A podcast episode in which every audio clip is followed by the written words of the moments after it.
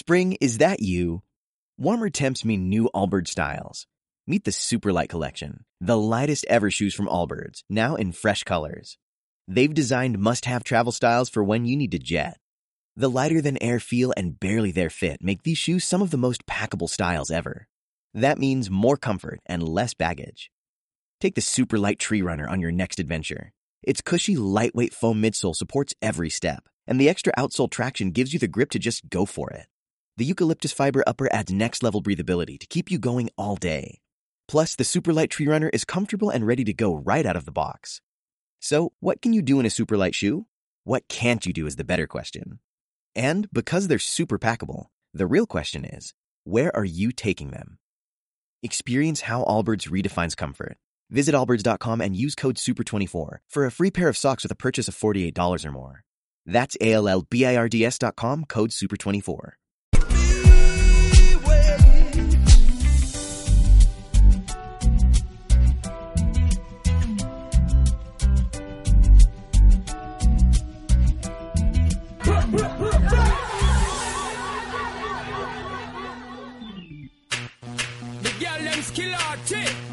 Paul, some me give it to, some me give it to, some me give it to, to our girls. Five million and forty naughty shorty. Baby girl, all my girls, all my girls. Shonda Paul say, well, I'm on the way, the time cold, I wanna be keeping you warm. I got the right temperature for shelter you from the storm. Hold on, girl, I got the right tactics to turn you on. And girl, I wanna be the papa, you can be the mom. Oh, oh.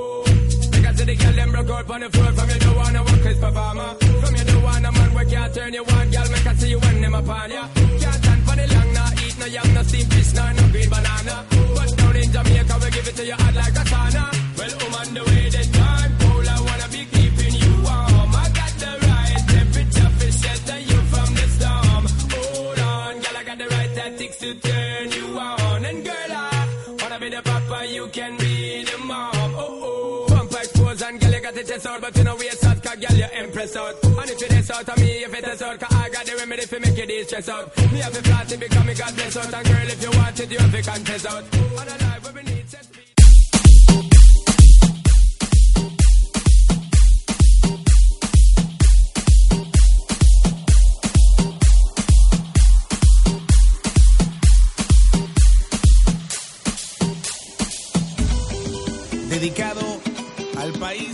hermoso del mundo, Venezuela.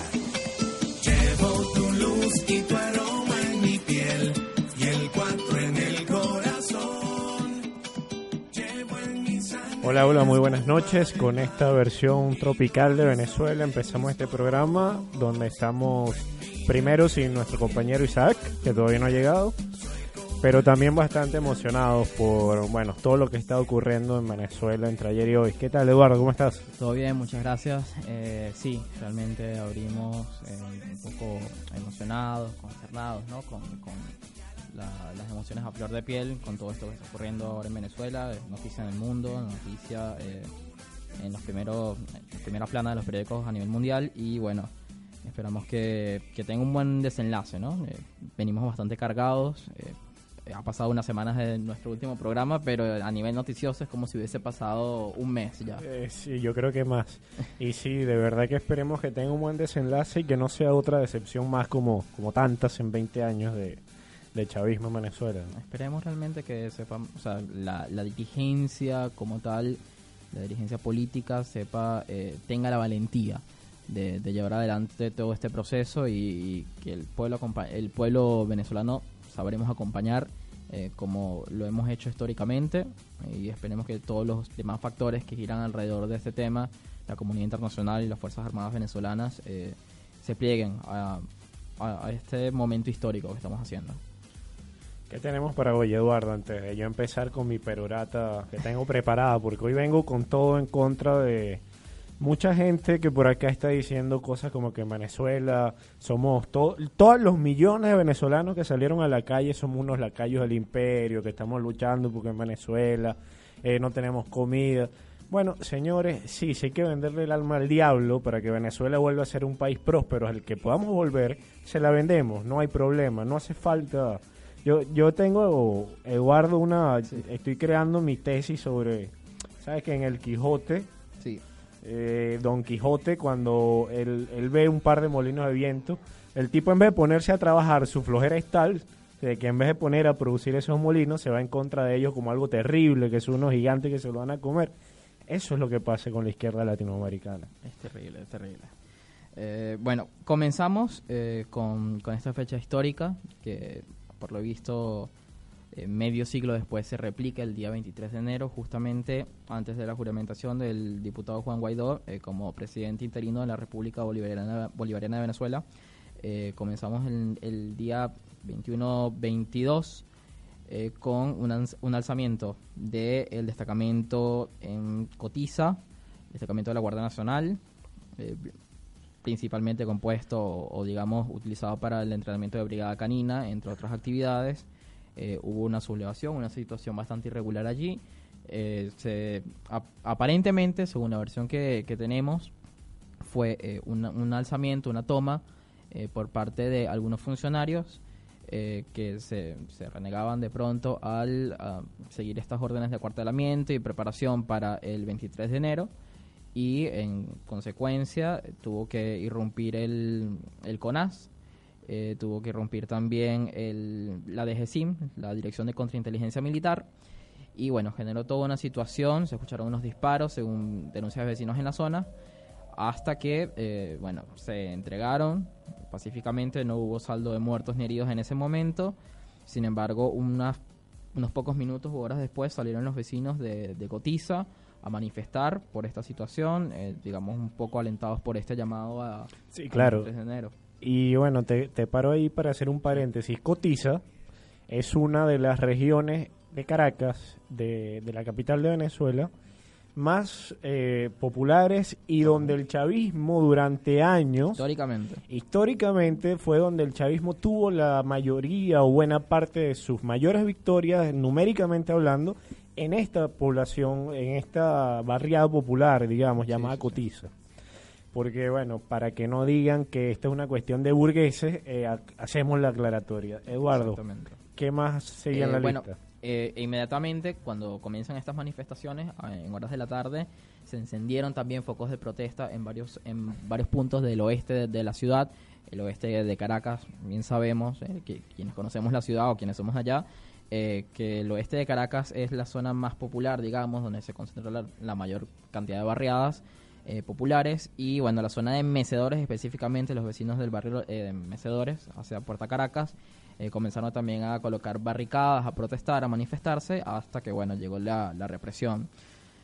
Eh, unas horas después, pocas horas después, el día martes 22, eh, se procede en, el, perdón, el día 22, eh, se procede a la juramenta, bueno, proceden a, a sesión de la Asamblea Nacional y designan a el, al señor Gustavo Tarré, doctor Gustavo Tarré, eh, briseño, como embajador de Venezuela ante la OEA y mediante eh, sanción de la Asamblea Nacional se deja sin efecto la solicitud eh, por parte del régimen venezolano del año pasado de Maduro de salir de la Organización de Estados Americanos, de retirar a Venezuela de esta organización. Eh, la Asamblea Nacional dejó sin efecto mediante decreto eh, esta solicitud y designó un nuevo embajador. Eh, en este momento, o sea, o, en este en esta situación, mediante el- durante esta este este nombramiento, eh, el senador Rick Scott, el senador Marco Rubio se reunieron se reunieron en la Casa Blanca, en la oficina oval, según eh, su propia información, con el presidente Donald Trump, el vicepresidente Mike Pence, eh, para discutir específicamente el tema de Venezuela. Entre ellos, adelantó el senador Marco Rubio que eh, se estaba discutiendo la posibilidad de incluir a Venezuela como un eh, país eh, patrocinador del terrorismo y bueno, sabemos que esto sería... Bueno, eh, oiga, hace minutos Sí. fue el, el- nuestro problema es que nos supera lo- la, la rapidez de los hechos. Hace minutos Total. estaba Hezbollah eh, pronunciándose ¿no? en favor de, de la dictadura de, Caracas. totalmente, algo de, de- súper descarado. Mm. Y bueno, obviamente si esto se aprobase, eh, sabemos que las sanciones internacionales, un posible embargo petrolero, como ya han hecho con países como Irán, eh, podría estar en, puertas, ¿no? Sin embargo, no se realizó. Eh, hasta ahora no tenemos información de que se haya emitido esta orden, pero bueno, fue parte de la discusión, además me imagino de todos los hechos que fueron ocurriendo el día 23 de enero. Luego de estas protestas que nos madrugaron, yo creo, a todos, nos hicieron pasar largas horas en la noche, amanecemos el 23 de enero con un saldo ya de cuatro asesinados, algunas detenciones sin cifras específicas, obviamente, sobre aproximadas, y eh, focos de protesta en todo el país. El día 23 se convocó una gran movilización en la ciudad de Caracas eh, y en las principales ciudades de, capitales de los estados de Venezuela y pasamos a, eh, a la juramentación del presidente Juan Guaidó.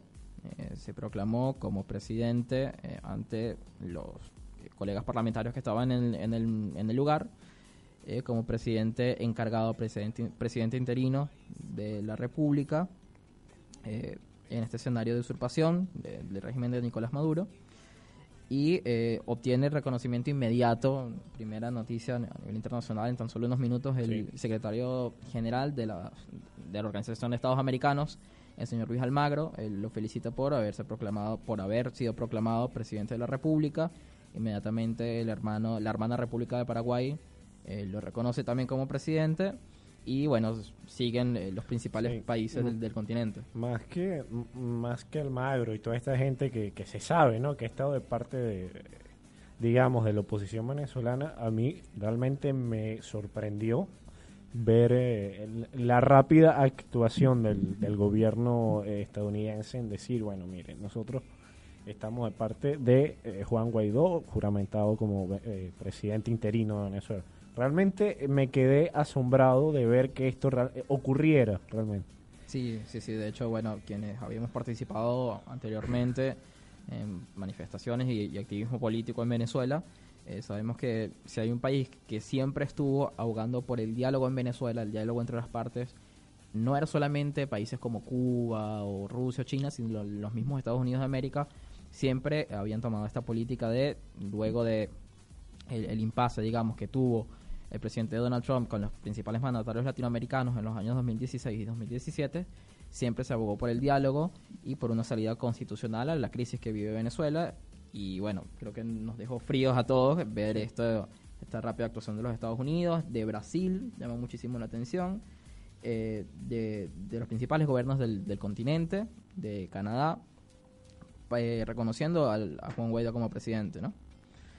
Eh, rápidamente, bueno, e, a partir de ese momento pasamos a una eh, sentencia del Tribunal Supremo de Justicia en el cual se eh, acusa a la Asamblea Nacional, a la directiva de la Asamblea Nacional de estar en desacato, eh, se le acusa de incurrir en actos delictivos según la sala de casación penal y se exhorta al Ministerio Público a tomar acciones contundentes con respecto a esta situación de criminalidad según el Tribunal Ilegítimo eh, de Justicia, que debemos recordar que fue nombrado de manera expresa su directiva eh, por el régimen de Maduro en el año 2015, en diciembre del año 2015, pasando a 2016, eh, cuando estaba saliendo la mayoría chavista del Congreso, unos días antes de entrar la mayoría opositora, de manera irregular e irrumpiendo con todas las normativas de reglamento de interior y de debate del Congreso, se nombraron, se autojuramentaron varios eh, diputados para ser magistrados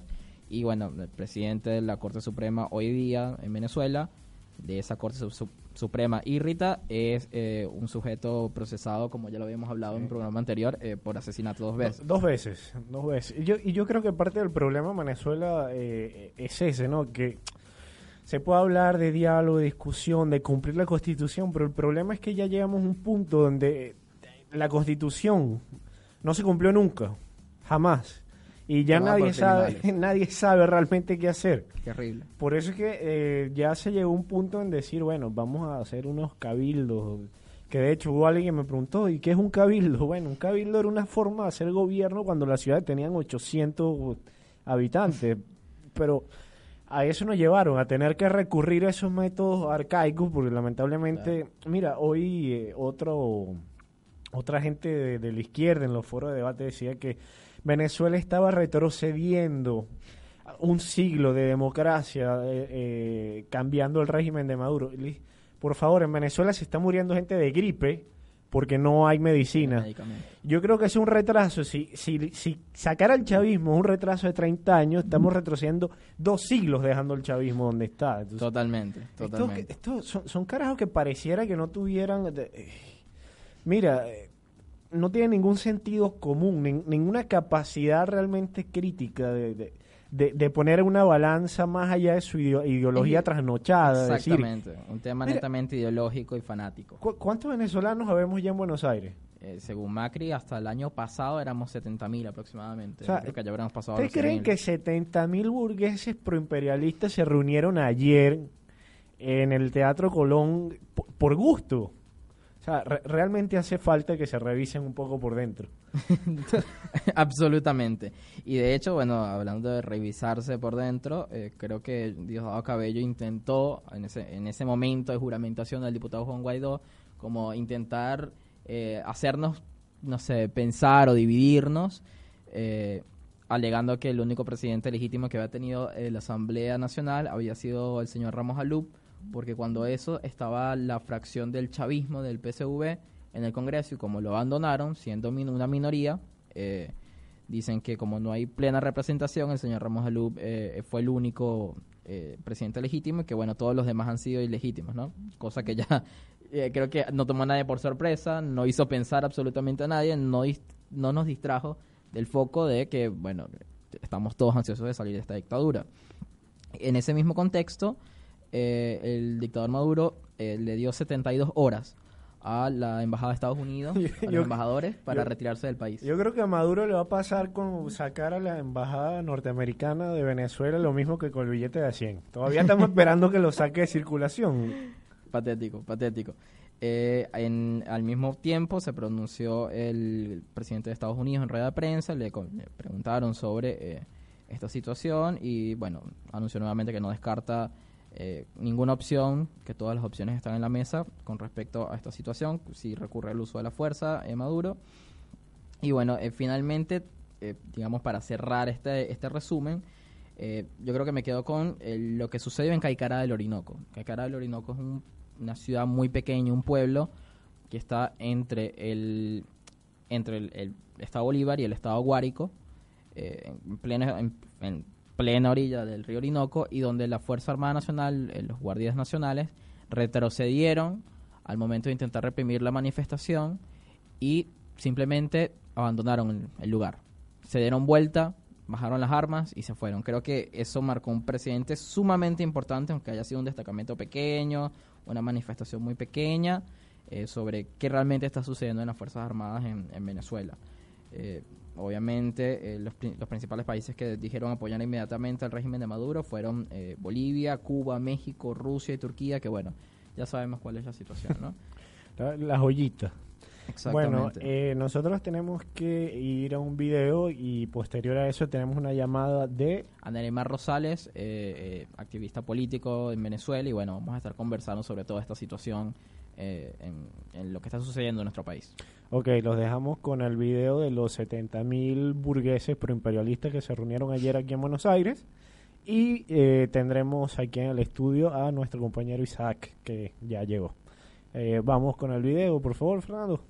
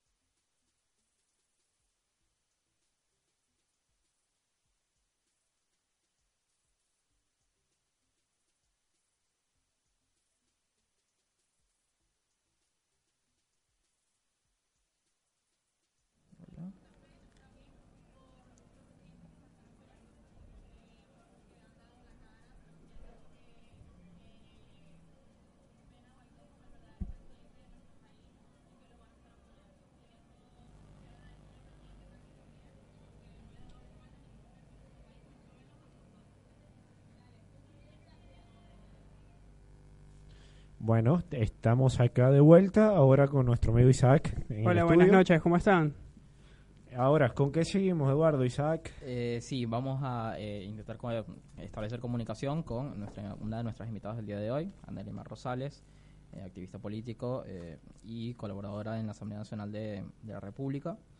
Eh, mientras intentamos conectarnos, eh, comento un breve resumen. ¿Ya está en línea? Eh, ¿Ya está en línea? Sí, ya nos dicen que está en línea. Sí. Buenas noches, Neymar. ¿Cómo estás? ¿Nos escuchas? Buenas noches, ¿cómo se... Sí, lo escucho bastante bien. Excelente. Bueno, Neymar, este, una agenda muy, muy, muy movida. Cuéntanos cómo se encuentran actualmente las cosas en Caracas, en Venezuela. Eh, ¿Hay protestas ahorita? Sí, en estos momentos se protestas en la ciudad capital en dos parroquias, lo que sería eh, la parroquia El Junquito, que es una zona popular, y en la también en Betares aún se siguen presentando conflictos por detenciones. Perfecto, Anelimar. Eh, te saludo desde acá, Eduardo. Eh, te quería eh, más o menos preguntar, cuéntanos, ¿cómo es el tema de la asunción de Juan Guaidó? Eh, aparentemente, o, según la información que se maneja, bueno, con la situación ilegítima de, Maduro con las elecciones del año pasado, eh, se considera, o sea, se desconoce por eh, la mayor cantidad de los gobiernos democráticos del continente, eh, pero en la, en la Constitución, ¿qué, qué ampara Juan Guaidó? Ok, primero, eh, la- el- Juan Guaidó asume este- el 5 de enero como presidente de la Asamblea Nacional por medio de los acuerdos que viene tomando la oposición desde el 2016. ¿Qué ampara Guaidó el día de hoy? La Constitución y que las elecciones presidenciales fueron convocadas por la usurpación de funciones de la Asamblea Nacional Constituyente, un órgano paralelo que fue creado para las políticas del Estado, que ha tenido rechazo de todo el mundo. Estas elecciones no cubrieron las garantías mínimas electorales y la oposición no asistió a estas elecciones el 20 de mayo. Y desde ese momento se asume eh, la usurpación y el vacío de poder de Nicolás Maduro en el cargo de la presidencia. El 10 de enero, que es el día que termina el periodo presidencial de Nicolás Maduro, y se debería tener un nuevo presidente de la República, se hace un desconocimiento mundial y es la usurpación del cargo por parte de la ley, ya que, nos- que las elecciones fueron totalmente irritas, irregulares y desconocidas en todo el mundo. Ahora, ¿qué ampara Guaidó? En el artículo 233, ya que tenemos el derecho y el deber de defender la Constitución, eh, y los poderes en Venezuela están secuestrados, la Asamblea Nacional asume funciones del Ejecutivo para poder convocar unas elecciones libres y transparentes en el plazo de las próximas semanas y además de generar un conflicto de poder con el Ejecutivo, demostrando que, el, que Nicolás Maduro no es presidente y buscando un equilibrio de fuerzas con la Fuerza Armada venezolana, buscando el apoyo y que detengan esta, esta usurpación que se está realizando en Venezuela. Eh, hola, ¿qué tal? Te habla Manuel Milano. Eh, ahora, ¿podrías decirnos un poco más, por favor? Porque si mal no recuerdo, Maduro ya había sido declarado como... eh, La vacante. la vac- ya se había declarado una vacante del cargo, un abandono del cargo por parte de Maduro. ¿Por qué se tardó tanto en tomar acciones realmente contundentes para, para decir vamos a ponernos de acuerdo, vamos a designar a alguien y vamos a ir de frente en contra de todo este desastre que estamos padeciendo los venezolanos? Ok. Eh, primero, la política no es, un, no, es un, no es una acción inmediata que se pueden tomar las, las riendas. Hay que hacer una construcción de diferentes actores. Primero, tener el apoyo de la comunidad internacional para que se le ponga un freno a las negociaciones de Nicolás Maduro y su gobierno. Neymar, disculpa, pero en, anteriormente en las protestas del año 2017 no, el grupo de Lima no respaldó, o sea, los mismos países están respaldando hoy a Juan Guaidó, no respaldaron, por ejemplo, lo que fue el plebiscito. Sí, pero hoy podemos decir que tenemos Ecuador, República Dominicana, tenemos más países que en el año el 2017. Y estos países ha- han aumentado no solamente el Grupo de Lima, sino también Europa, ha tomado medidas que han cerrado el frente económico del gobierno y que está ya catalogado por corrupto en todos los factores. Y para que, el, para que el presidente pueda ser elegido de manera constitucional, debe haber un reconocimiento de las elecciones per se y que la Constitución y el, Consejo Nacional Electoral cumpla cabalidad ciertas medidas, que no se realizó. Pero no se podía eh, cambiar directamente el presidente porque la ONU estaba haciendo un mandato de las elecciones anteriores y su periodo terminaba el 10 de enero. Las elecciones fueron adelantadas para el mes de mayo cuando tuvieron que haber sido en el mes de diciembre. Claro, claro. Eh, y ya pasando un poco al, al punto, ¿no? ya, ya que estamos acá, eh, esta ley de amnistía, esta ley clave que proclamó la Asamblea Nacional, que sancionó el, en la Junta Directiva, más o menos en qué consiste, en qué pudiera ayudar esta ley de amnistía a, eh, digamos, este factor de la Fuerza Armada o a ciertos factores de la Fuerza Armada a pensarlo dos veces antes de ir a reprimir al pueblo y quizás sumarse a la ciudadanía en la exigencia del cumplimiento de la Constitución. Ok, primero, esta ley de amnistía fue no solamente por la Junta Directiva, sino por todo el Parlamento venezolano. Es importante que todos los factores de la, de la oposición venezolana aprobaron y apoyaron este acuerdo de amnistía. Pero ¿podrías decirnos rapidito qué contempla esa ley de, amnistía, por favor? Ok, esta ley de amnistía contempla que desde el pasado 20 de mayo del 2018 se realizó un proceso, procesos eh, políticos que no están apegados a lo que es la constitución y a la democracia moderna. Por ende, es fraudulento y invitamos en torno a esto a que las Fuerzas Armadas se le dará un perdón y se le dará el amnisticio en torno a estos, a, estos crímenes cometidos con tal de se, se, pueda generar un espacio de reconstrucción del hilo democrático. Es un espacio para que las Fuerzas Armadas, los civiles puedan participar activamente en la política y todos estos, todas estas culpas que tienen hoy eh, sean salvadas. Recordemos que el día de hoy hay más de 300 militares detenidos eh, por pedir la baja, por enfrentarse al régimen, y esto para estas personas estamos pidiendo el amnisticio. No solamente para eso, para los que el día de hoy también se están enfrentando al régimen, tengan una oportunidad de que van a ser resguardados y apoyados por la oposición el día de mañana. Que todo lo que esté pasando de hoy en adelante van a tener un apoyo de, de la oposición venezolana para reconstruir este, este sistema democrático, porque dependemos totalmente de un equilibrio de fuerzas y creemos que Venezuela tiene que estar unida en todos sus factores. Totalmente de acuerdo, creo que todos los venezolanos estaríamos de acuerdo eh, hasta cierta medida, ¿no? Que eh, quienes realmente, quienes genuinamente colaboren en esta transición, eh, bueno, tengan una segunda oportunidad para redimirse entre, a tal historia. Pero, y además de, esta ley de amnistía que también se sancionó en, en la Asamblea Nacional, en el Pleno, eh, se habla de una solicitud de ayuda humanitaria, la, se sancionó eh, mediante decreto de la Asamblea Nacional eh, la petición de ayuda humanitaria, la aceptación por parte de la comunidad internacional. ¿En qué consistiría más o menos esta petición, Anelimar?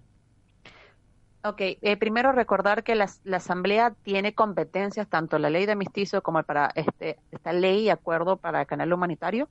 O sea, son competencias netamente de la Asamblea Nacional, no del Ejecutivo porque tienen que ir a plenaria y a decisión. Y esta ley de crisis humanitarias comienza primero con una ley especial en el 2016 en la cual se dice la crisis de salud que estaba viendo en Venezuela y es un avance entre varios acuerdos generados en la Asamblea Nacional en diferentes tipos de crisis, salud pública, eh, bienestar social, que se están generando en Venezuela. La idea es, ya que el alto nivel de corrupción de este gobierno ha evitado que las medicinas tengan una verdadera red de distribución y los fondos de salud pública no sean desviados para convenios con otros países, la Asamblea Nacional asume las competencias de generar un canal de humanitario adecuado para poder distribuir de manera correcta las medicinas a los más necesitados, porque el, el índice de vulnerabilidad en Venezuela aumentó más de un 70% en un solo año lo que aplica que solamente el, el 20% de la población puede optar por medicinas y estas medicinas con un alto costo. Esta, esta ley es para cómo, cómo combinar los esfuerzos de la comunidad internacional y los esfuerzos de la oposición para darle un mejor futuro y más garantías a, la comunidad venezolana en estos días tan difíciles que tenemos el día de hoy. ¿Y qué te parece a ti en lo personal las declaraciones que han habido de parte de, de diputados opositores, eh, de parte de Ayupi Pizarro? Pizarro diciendo cosas como que mm, Venezuela esa ayuda pues que la dejen en Cúcuta, que ellos van y la recogen o que no se puede permitir la entrada. O sea, ¿de dónde vienen? Para mí son disparates. Dime para ti qué, qué, qué opinión te merecen a ti este tipo de declaraciones.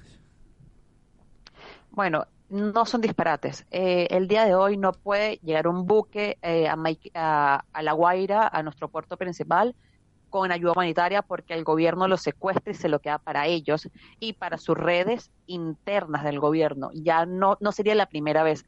O en el caso que los devuelven, no los, de- no lo dejan, no lo dejan parar en Venezuela. Ajá, y de, irlos, Ah, a- y de irlos a buscar en Cúcuta no se los quita la guardia, como cualquier otro venezolano que se atreva en este momento No. a pasar la frontera. Claro, pero es que el día de hoy, como ustedes han visto este éxodo que hay en el puesto, en el, en el puente Simón Bolívar, que Sí, queremos ver refiero. cómo la guardia le cómo la guardia le quita a las personas en ese puente sus medicamentos, que lo van a ir a buscar no para salir del país, sino para tener una vida digna en Venezuela. ¿En qué momento la policía se atreverá a quitarle la medicina a la, a la mujer que necesita para el corazón, para la diabetes? O sea, lo, hacen a diario. teniendo un no no no lo hacen a diarios al contrario el venezolano compra sus medicinas en Cúcuta porque en Venezuela no las hay millones de venezolanos pasan todos los días el puente Simón Bolívar para poder pisar Colombia traerse las medicinas para sus familiares y poder distribuirlas en Venezuela entonces el día de hoy la oposición tiene la capacidad de organizarse y poder traer esas medicinas y generar un ver- una verdadera distribución de de los principales insumos para crisis de salud pública que tenemos, hipertensión, enfermedades. No, hoy el día de hoy no tenemos ni aspirinas ni antibióticos para cualquier tipo de enfermedad. Entonces tenemos que generar los puentes para que la sociedad claro. civil organizada pueda. Es sumamente importante esta, eh, esta ley, eh, y bueno, esperamos que eh, poco a poco, así como hemos ido avanzando muy rápidamente y de manera positiva en el ámbito político, eh, es toda, toda esta confabulación eh, legislativa y de apoyo internacional pueda darse para, bueno, para el beneficio de todos los venezolanos y, sobre todo quienes siguen allá. Eh, te agradecemos un montón por haber eh, haberte comunicado el día de hoy con nosotros en el IMAR. Muchas gracias por darnos un poco ya más de contexto con, con esta situación y bueno, esperemos, esperamos tenerte pronto eh, para, para cuando se dé esta, esta ayuda humanitaria. Buenas noches, Inelemar. Hasta luego y bueno, estás nuevamente invitada. Sí, muchísimas gracias. Dale, muchísimas gracias. Hasta luego. Chao, hasta luego. Bueno, yo preferiría que ese buque con medicinas llegara resguardado por unos cuantos... Portaaviones. Unos cuantos portaaviones. Uno, uno, que nos presten uno. No. Bueno, este, vamos a un corte comercial.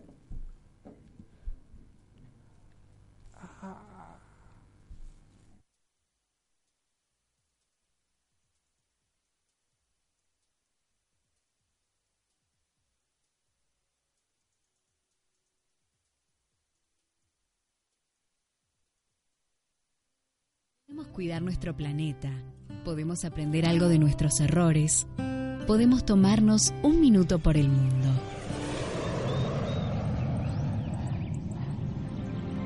Nuestra tierra protegida. Río Negro y Neuquén comparten la hermosura del Parque Nacional Nahuel Huapi, cuya cuenca está formada por el lago que le da nombre. Es el hogar de la escasa fauna autóctona como la perca y la trucha criolla. Aunque escasos, aún subsisten algunos pumas, huemules, guanacos y ciervos pudú. Protege un sector representativo de la región andino-patagónica, repleta de cuencas lacustres y nacientes de ríos. Avanzamos un paso más. Conocimos un poco más de nuestra tierra. Para cuidarla y protegerla, pudimos tomarnos un minuto por el mundo.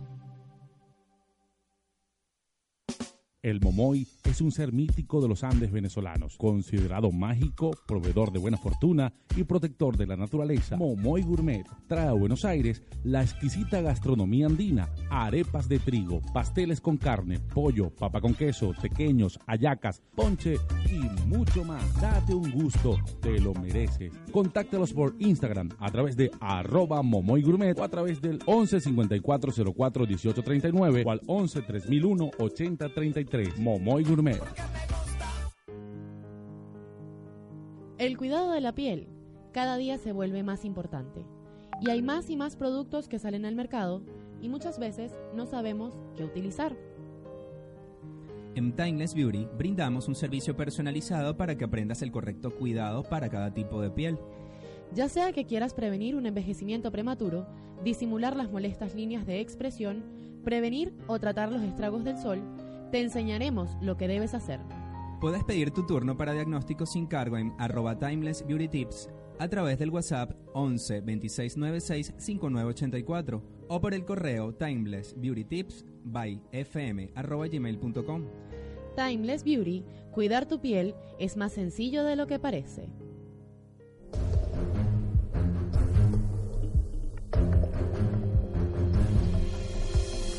En davidblancos.com queremos darte las herramientas y asesoramiento, porque sabemos que emigrar es una gran responsabilidad. Queremos ayudarte a establecer la conexión que necesitas con Venezuela.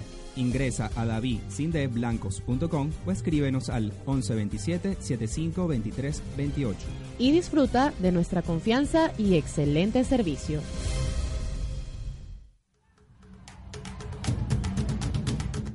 Hay cosas que nos trasladan inmediatamente al Caribe. Aromas, recuerdos, sabores. Con empanadas Naiguatá puedes lograrlo en tan solo un mordisco. Auténticas empanadas playeras. Empanadas Naiguatá. Un pedacito de Vargas en Buenos Aires. Síguelos a través del Instagram arroba empanadas Naiguatá. O por el WhatsApp 11 25 97 41 97. Podemos cuidar nuestro planeta. Podemos aprender algo de nuestros errores. Podemos tomarnos un minuto por el mundo.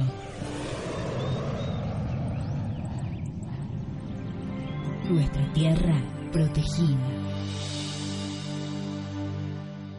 El Parque Nacional Laguna Blanca, en Neuquén, se encuentra enmarcado en la hermosura de la precordillera andina, con mesetas escalonadas, cerros cónicos y pendientes suaves. Protege el ecosistema lacustre de la laguna que lo nombra, donde habita una de las poblaciones más abundantes de cisnes de cuello negro. Avanzamos un paso más. Conocimos un poco más de nuestra tierra. Para cuidarla y protegerla, pudimos tomarnos un minuto por el mundo.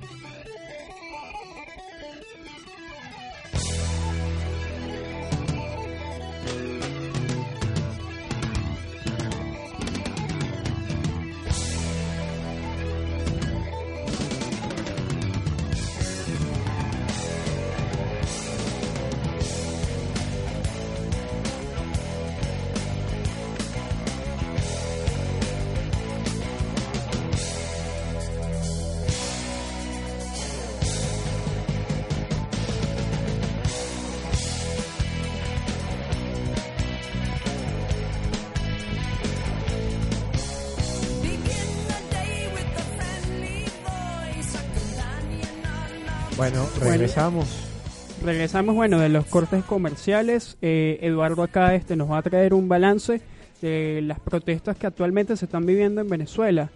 Sí, esto, según bueno las últimas informaciones que tenemos eh, del eh, Observatorio de Conflictos en Venezuela, Ok. eh, tenemos la li- lista lamentable, lista negra de, de fallecidos hasta ahora.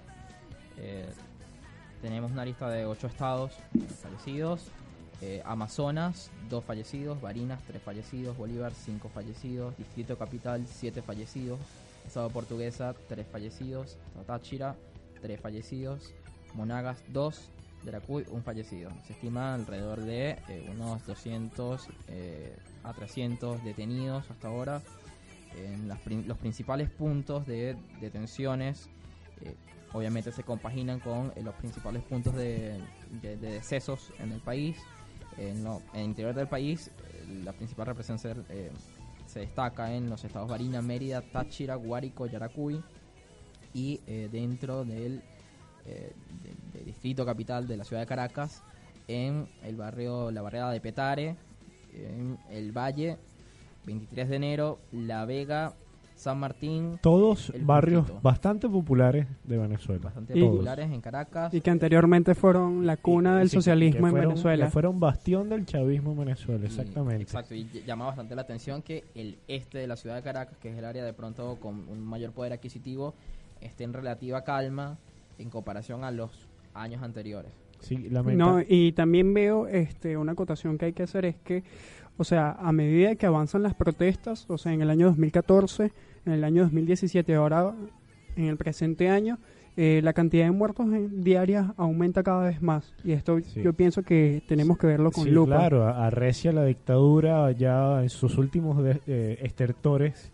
y bueno, se sigue aumentando la lista de todos esos mártires que están dando la vida en Venezuela y que en algún momento les tendremos que hacer monumentos como víctimas del comunismo y yo voto por ilegalizar completamente el comunismo en Venezuela. Totalmente. Eh, vale también acotar, eh, eh, y estaremos conectando más o menos esta, esta idea con el invitado, el segundo invitado que tenemos el día de hoy. Eh, vale acotar cómo se ha reprogramado el instrumento o los instrumentos de, re- de represión de, eh, del régimen. Eh, todos sabemos que, eh, digamos, los tres pilares fundamentales de represión del régimen han sido la Fuerza Armada a través de la Guardia Nacional, que es la que tiene competencia para eh, el orden interno, eh, la Policía Nacional Bolivariana, que eh, fue, digamos, este conglomerado de policías intervenidas por parte del gobierno central, idea del presidente Chávez Y el G2 cubano, cabe decir también, y de eh, la DGCIM, que es la División de eh, Contrainteligencia Militar, que ha sido de pronto la que ha actuado en ocasiones de, eh, de, de- de conflictos cercanos a lugares estratégicos, ¿no? También creo que el más famoso, el más sonado y el más te- te- terrible y, y horrífico de todos, el SEBIN, el Servicio Bolivariano de Inteligencia Nacional. la KGB tropical. Exactamente. Eh, ha sido, No digamos que, el principal sistema de opresión en Venezuela. Llama la atención que en los últimos 5 o 6 días el SEBIN ha estado bastante ausente en, en- en el- al momento de la represión. Sí, yo también estaría cuando Sí. la amenaza del, del imperio yanqui fue explícita contra el SEBIN, le dijeron, recapaciten, están a tiempo antes de hacer una estupidez. El senador Marco Rubio precisamente lo- lo- los, los, Fue- los mencionó en un fue- tuit. fue Sí, personal. Muy Sí. personal con el SEBIN. Eh, llama muchísimo la atención que el SEBIN... Hay un, hay un nuevo actor, que es la FAES. Precisamente También. eso iba a comentar. eh, ahora, en vez del SEBIN, lo ha sustituido en estas labores de represión interna, en residencias, urbanizaciones, el FAES, que es la, eh, la Brigada de Fuerzas eh, Especiales de la Policía Nacional Bolivariana, que eh, es ahora como que esta licencia para Eh, eh, matar de los funcionarios de la PNB, de la Policía Nacional, que son más sanguinarios y eh, mejores armados, ¿no? Es como una extensión de lo que es el SOIN. Porque Exactamente. hasta en inteligencia funcionan Porque, parecido. exactamente, incluso llama la atención que el SEBIN, según eh, fuentes informativas, eh, había estado en medio de esta disputa entre Nicolás Maduro y Diosdado Cabello, que es el número dos del chavismo, eh, entre quién controla esta, digamos, eh, esta, este cuerpo de seguridad, de, de inteligencia, como, bueno, como su- su- sus matones personales, ¿no? Como su guardaespaldas.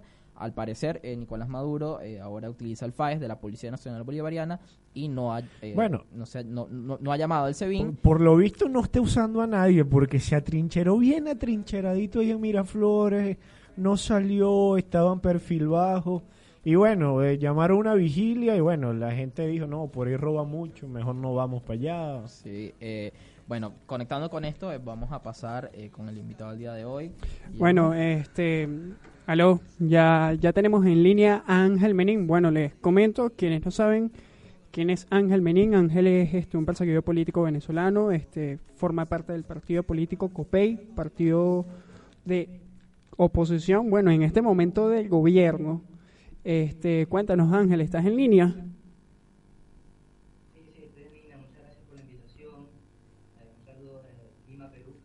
Gracias. Gracias.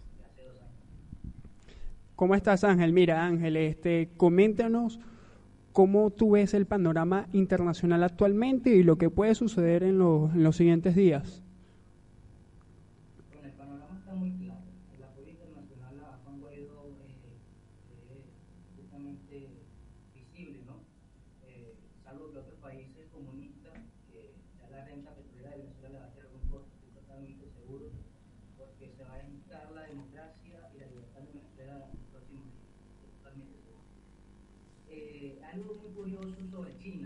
Ok.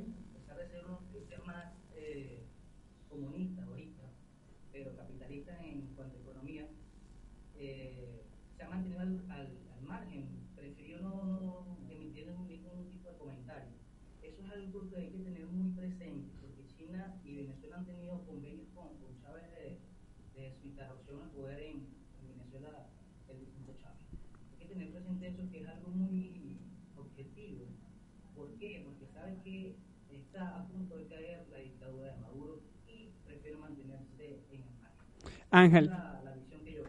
Ángel, ¿y qué opinas de las declaraciones del Kremlin de esta tarde, eh, donde dicen que bueno que Estados Unidos no puede hacer ningún tipo de injerencia en Venezuela, sino va a correr sangre?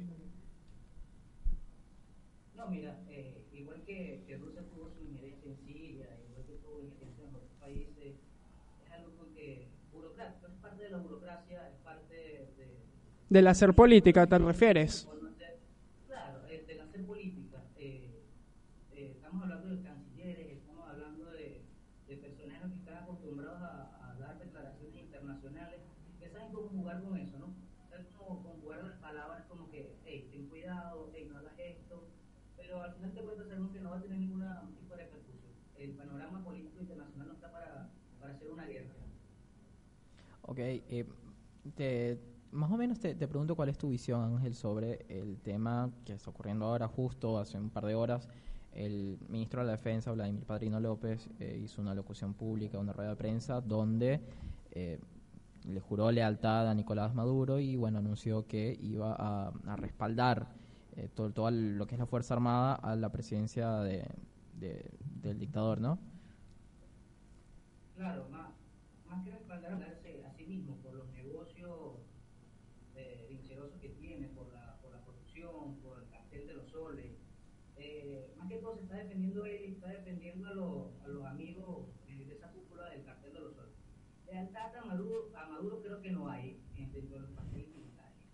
Eh, ya hemos visto que hay mucha sublevación militar, hemos visto, hemos visto mucho alzamiento militar que, que incluso ahorita la- las cifras son más de 300 efectivos de la, de la, de la guardia que están presos, sin contar a los policías, sin contar a la gente de la aviación. Hay que tener claro, hay que tener claro que en Venezuela no hay lealtad a Maduro, es lealtad a los negocios que tienen con él. Es, es como decir el rabo de paja, como diríamos el venezolano que Claro, y espe- específicamente tú como, a ver, como perseguido político, eh, ¿qué, opinión te genera el- lo que estábamos discutiendo justo en la entrevista anterior con Andalimar Rosales, el acuerdo de amnistía hacia eh, las Fuerzas Armadas y los funcionarios del- de los cuerpos de seguridad en caso de colaborar con, con la transición en Venezuela? Bueno, lo primero que tiene que hacer, este, mi perspectiva, es darle la, los recursos, la- lo que se vaya a manejar a ONG. Eh, ¿Por qué? Porque de una u otra forma se libra de la responsabilidad catastrófica que le debe estar cayendo ahorita a Juan Guaidó de manejar esos recursos sin, sin tener la, el panorama político de Venezuela completo. Claro, claro. Eh, Creo que la, la ONG ahorita eh, formará parte importantísimo en la Sí. distribución y, y aceptación de, la, de, la- de de las cuentas que nos, están dando, ¿no? Sin duda. Estados Unidos que nada más aportó 20 millones de dólares. Completamente. Eh, y justamente tú que, bueno, eres un exiliado político en, en, en Perú, eh, ¿te ha parecido suficiente la postura que ha tomado eh, la República de Perú con respecto a la dictadura? ¿Te parece que los esfuerzos que se realizaban en el marco de la, del Grupo de Lima han sido adecuados para una presión diplomática hacia el régimen? O, o bueno, ¿te parece por ahí quizás un poco no tan contundente? Sí, sí, este, tenemos que tener en cuenta que Perú ha tenido dos, como dos contrastes, primero con el presidente Kuczynski y ahorita con el presidente Vizcarra. Con el presidente Kuczynski empezamos ¿no? a, a organizarnos aquí como ONG, como grupo organizado de los venezolanos, eh, nos abrió las puertas, nos dio permanencia y ahorita con Vizcarra se nos, se nos está dando como la, fortaleza, la, diplomacia, de, tener presión ahí en Venezuela. El grupo de Lima, eh, no estoy seguro si estaba conformado en las protestas pasadas, pero eh, Perú fue uno de los que más apoyó y más tuvo eh, incisión en lo que se estaba haciendo allá en Venezuela en el 2017, la masacre de estudiantes. Aquí segura, eh, Perú, eh, de verdad, digo que estuvo muy incisivo No, y recuerdo totalmente, Ángel, disculpa que te interrumpa, que presidente Pedro Pablo Kuczynski, bueno, expresidente, fue quien promovió las políticas migratorias con mayor facilidad para los venezolanos. Sí, por eso te digo ahorita que, ha habido dos contrastes, ¿no? Claro. Uno por la parte de la permanencia, de la facilidad, y la otra el apoyo político y diplomático que ha dado Ahora, antes de, antes de irnos, me gustaría preguntarte tu opinión acerca de los distintos pronunciamientos de efectivos militares que están en, en este territorio. Eh, ¿Realmente son útiles? ¿Qué opinión te genera? Porque realmente yo tengo una, una visión un poco no muy amigable acerca de este tipo de pronunciamientos.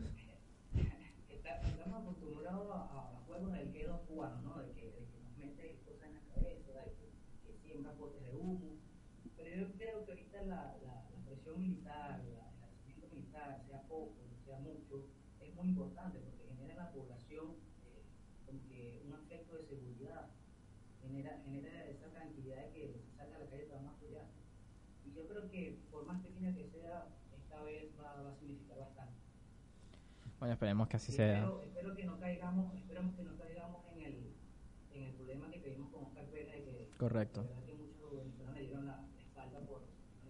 De no creer hasta el último minuto, es así. Eh, bueno, Ángel, de verdad te agradecemos muchísimo por, eh, por darnos un poco de tu tiempo y, y conversar sobre esta situación, en, en, tu situación como perseguido político. Eh, te mandamos un gran saludo desde acá, desde Buenos Aires. Hasta luego. Chao Ángel, hasta luego, nos vemos. Eh, sí, bueno, ya para cerrar el programa, eh, es súper importante, acá acabo de leer en Noticia de Último Minuto, el senador Marco Rubio en un tuit eh, especifica que hablará en el Pleno del Senado de los Estados Unidos sobre los últimos sucesos en Venezuela. también, según Reuters Venezuela y Alberto Federico Rabel, el periodista, anuncian que alto funcionario del Consejo de Seguridad de la ONU asegura que presentaron credenciales del presidente Juan Guaidó. Eh, interesantes acontecimientos van ocurriendo con el paso de cada minuto, el mundo se va moviendo eh, con esta situación. Sí, sí. O sea, es una, una situación que va a generar muchísimo contenido porque hay mucho desorden que atender.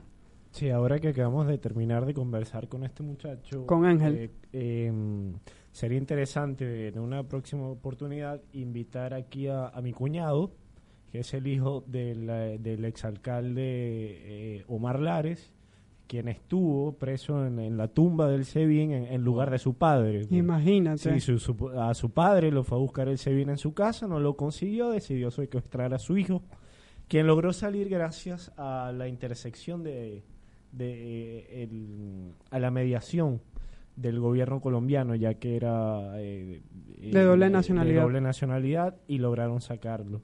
Pero el muchacho eh, es alguien que pudiese hablarnos de la tortura blanca a la que fue sometido por este régimen criminal durante casi dos años. Terrible, terrible y de verdad que va a ser muy interesante poderlo tener acá. Eh, bueno, yo por lo menos me despido. Eh, vamos a seguir en sintonía. recuerden seguirnos en nuestras redes sociales. EDS Salcedo, arroba EDS Piso Salcedo. Ustedes, chicos, sus redes sociales. Ah, este, Isaac Black, I-S-A-A-C-K-B-L-A-C-K. Tienen que cambiar eso para hacerlo más amigable. El mío es Manuel Milano 1104. Y bueno, esto fue todo por hoy. De verdad que muchas gracias y nos estaremos viendo acá la próxima semana. Muchísimas gracias. Si a la mente o al corazón,